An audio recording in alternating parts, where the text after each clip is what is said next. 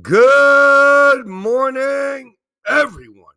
And thank you for listening to Truly English Podcast with Matthew. Today is season three, episode 106. Today is temporada tres, episodio 106.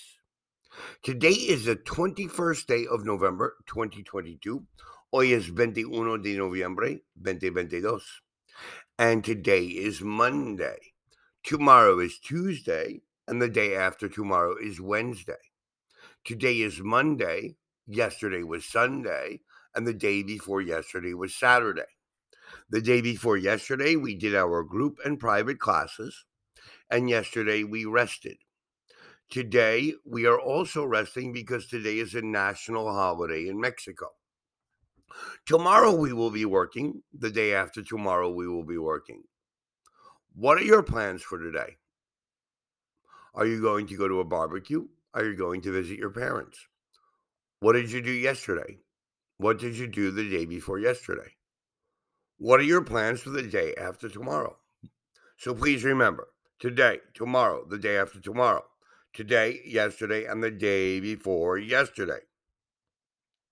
So let us review who, what, where, when, why, how, which?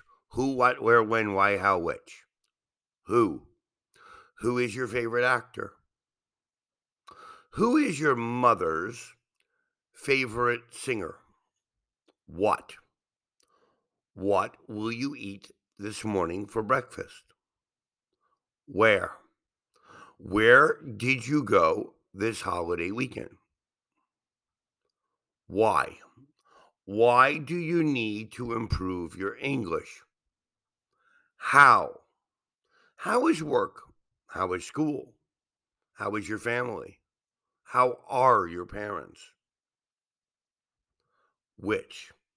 Which do you prefer, Chinese food or Japanese food? Which do you think is better, comedy movies or romantic movies? Which music do you prefer, pop music, or classic rock and roll. Now, you should make examples with who, what, where, when, why, how, and which. This will help you improve your English. The more examples you can make, the easier it will be to speak English when the time is necessary. For today, we're going to review still, anymore, yet, and already. We use still to say that a situation or action is continuing. It hasn't changed or stopped. It's 10 o'clock and Joe is still in bed. When I went to bed, Chris was still working. Do you still want to go away or have you changed your mind? Still also means in spite of. For example, he has everything he needs, but he's still unhappy still usually goes in the middle of a sentence with the verb. We use not or anymore or not any longer to say that a situation has changed. Anymore and any longer normally go at the end of a sentence. Lucy doesn't work here anymore. She left last month. Or Lucy doesn't work here any longer. We used to be good friends but we aren't anymore. Or we aren't any longer. You can write any more two words or any more one word. You can also use no longer. For example, no longer would go in the middle of a sentence. Lucy no longer works here. We do not normally use no more in this way. We are no longer friends, not we are no more friends. Let us compare still and not and anymore. Sally still works here, but Lucy doesn't work here anymore. We use yet mainly in negative sentences. He isn't here yet. Any questions? Is he here yet? Yet equals until now, hasta ahora, or aún. Shows that the speaker expects something to happen yet usually goes at the end of a sentence.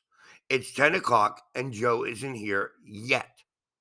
Have you decided which car you're going to buy yet? Where are you going on holiday? We don't know yet. We often use yet with the present perfect. Have you decided yet? Let us compare yet and still.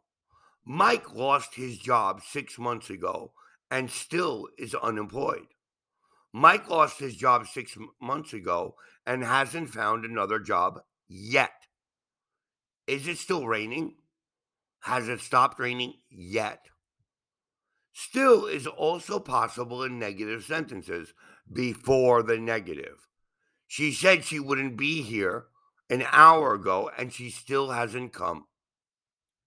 This is similar to she hasn't come yet, but still dot dot dot not shows a stronger feeling of surprise or impatience.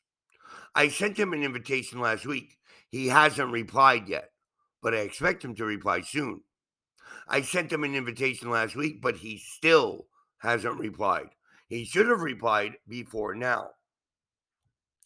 We use already to say that something happened sooner than expected. What time is Sue leaving? She has already left sooner than you expected. Shall I tell Joe what happened, or does he already know? I've just had lunch and I'm already hungry. Already usually goes in the middle of a sentence or at the end.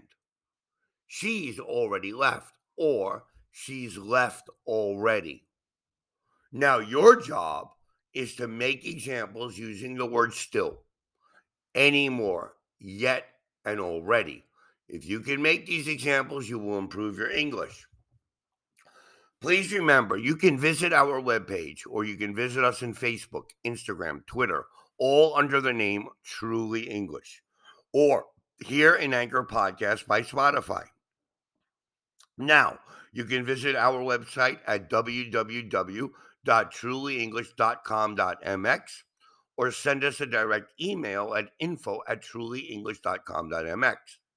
If you need or want or request any specific information, we can do another podcast to help you.